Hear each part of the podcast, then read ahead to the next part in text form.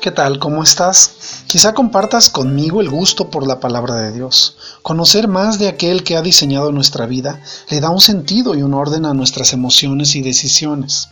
En la reflexión del Salmo 27 comentamos que no hay que temer. Cuando confiamos en Dios, Él no nos falla y podemos vivir en plenitud. El salmo que hoy nos ocupa enseña la forma en que el salmista le funcionó para acercarse y obtener el favor de Dios. Sabemos de la grandeza del rey David.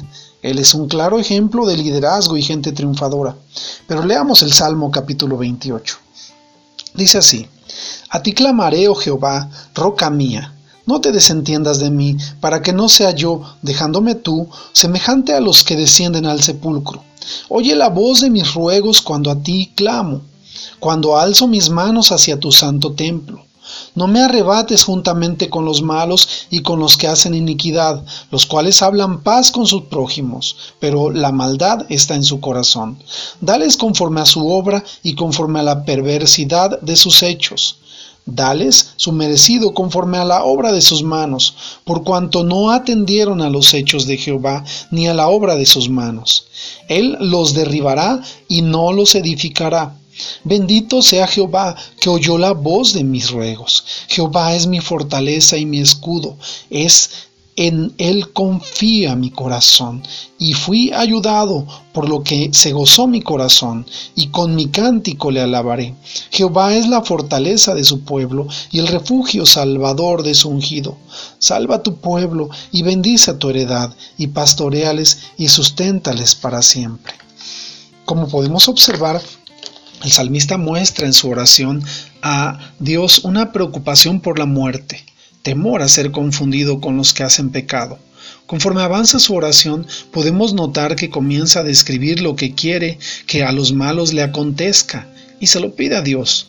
Finalmente expresa un corazón lleno de gratitud a Dios con la convicción de que Dios eh, escuchó su oración. En este salmo hay muchas cosas que analizar.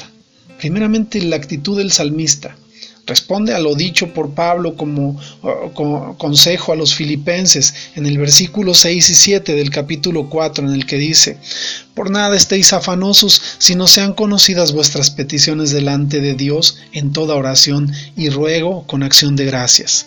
Si analizamos más profundamente estas dos palabras clave del Salmo, oración y gracias, podemos ver perfectamente que Pablo lo enseña diciendo que debemos poner delante de Dios nuestras peticiones. Esto significa todo aquello que para ti y para mí representa una carga, sean problemas económicos, enfermedad, problemas legales, problemas familiares, tristeza, angustia, preocupación, etc., debemos traerlos delante de Dios. Cualquier persona que no conoce quién es Dios pensará, no puedo hacerlo.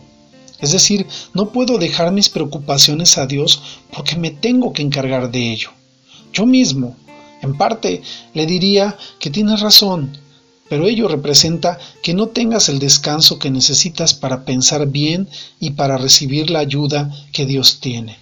Cargar con nuestros problemas implica que no tengas las manos libres para recibir la ayuda de parte de Dios. Es como traer bolsas en las manos, en la boca, en la espalda y en todas las partes del cuerpo que te podrían permitir un poco de movilidad. Eh, llevar eh, eh, todas tus cargas delante de Dios implica que exista una habitación de las soluciones y que tú vayas con todas las cargas queriendo dejar tus, tus problemas en esa habitación, pero no teniendo con qué tomar las llaves que solamente Dios te puede dar.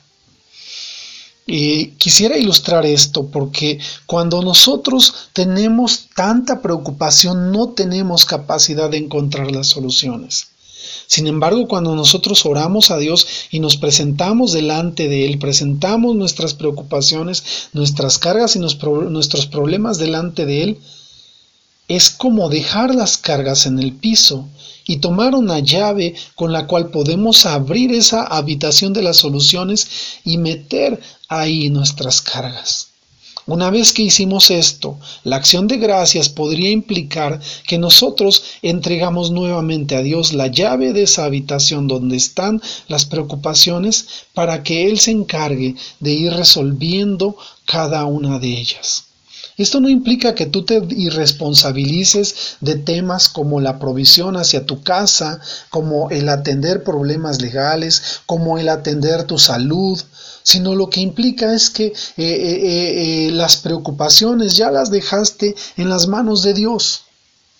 Entonces el salmista entendía perfectamente esto. Él expresa en el salmo toda la necesidad que tiene a Dios, pero también expresa mucha confianza hacia Dios al decir, Señor, tú eres mi fortaleza, tú eres mi escudo, en ti confió mi corazón y fui ayudado, y por eso se goza mi corazón, y con cánticos te alabaré.